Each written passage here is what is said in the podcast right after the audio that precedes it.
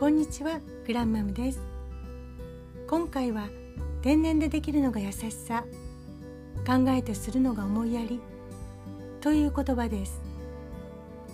人は優しさを押し殺して何もしないという思いやりをかけることがあるのです。人が困っていたら自然にさっと手を出す親切が優しさ。これをしたらどうなるとかこれを言ったらどうなんだろう。と考えた上で行動するのが思いやり。例えば小さな子供が目の前で転んだとします。すぐに助け起こすのが優しさ。一人で立ち上がるのを待ってそれから抱きしめてあげるのが思いやり。あるいは甘いものが好きで糖尿病になりかけの父親に優しい人はおまんじゅうを持ってきてくれますが家族ならば思いやりから食べさせないはずです。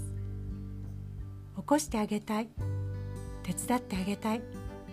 食べさせてあげたい。人はそんな自分の優しさを押し殺して本当の思いやりをかけなければいけないこともあるのです。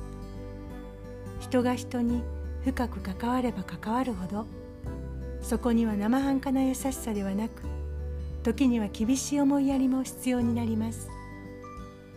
心からその人の幸せを考え思いやりから手を貸さなかったのに冷たい人だと誤解されることもあるかもしれません。思いやりには時には説明が必要なこともあるのです。あなたのことが心から大切だからこうしているんだよ。逆にあなたは周囲の人の思いやりにきちんと気づいているでしょうか。何も言ってくれない。助けてくれない。あなたがその人に抱いている恨みはもしかしたら誤解かもしれません。よく見てください。誰があなたを本当に大切に思ってくれているのか。手を貸さずともずっとあなたを見守ってくれている人があなたのそばに必ずいます。